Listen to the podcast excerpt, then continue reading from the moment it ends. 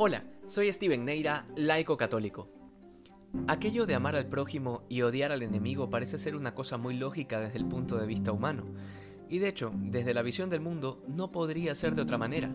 Sencillamente porque para el mundo el que nos ha hecho daño merece ser despreciado, o como lo veíamos ayer, debería aplicársele la ley del talión para que sufra de la misma manera que nosotros.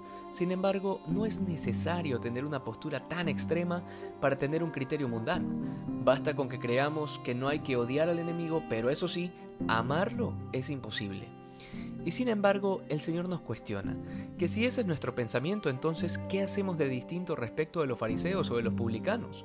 Sobre todo porque el Señor había sido claro en decir que si nuestra justicia no es mayor que la de ellos, no vamos a poder entrar al reino de los cielos. Es decir, esto no se trata solo de una cuestión de criterios o de formas, sino que es un tema decisivo que está vinculado a nuestra salvación. En otras palabras, no es cualquier cosa, y no prestar atención a esto pone en juego nuestra felicidad eterna. El Señor nos pide que nuestro corazón se deje moldear al suyo, y esto es un verdadero desafío. Después de todo, el mandato final pide que seamos santos como nuestro Padre Celestial es santo.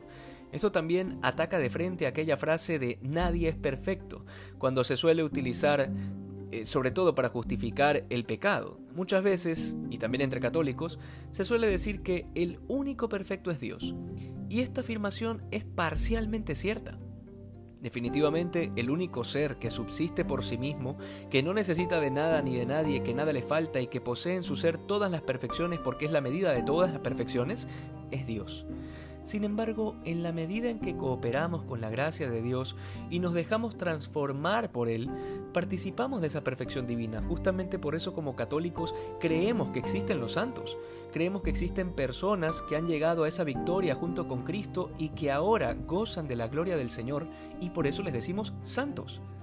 Es básicamente lo que sucede en cada sacramento, porque se nos comunica una gracia santificante, es decir, una gracia que nos hace santos si permitimos que obre, obviamente. Siendo así las cosas, cuando alguien dice que el único perfecto es Dios, con el afán de justificar su propia vida de pecado, sus malas inclinaciones o sus errores, está muy lejos de la realidad. Y no solo eso, sino que ha adoptado una bandera que es contraria al mandato explícito de Jesucristo que consta en el Evangelio de hoy. Debe quedarnos claro que la santidad no es algo opcional, sino un deber y una obligación de todo hijo de Dios.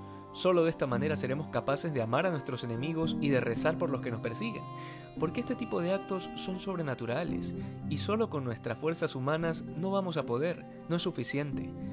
Requeriremos siempre de la gracia de Dios. Que hoy seamos más santos que ayer. Dios te bendiga.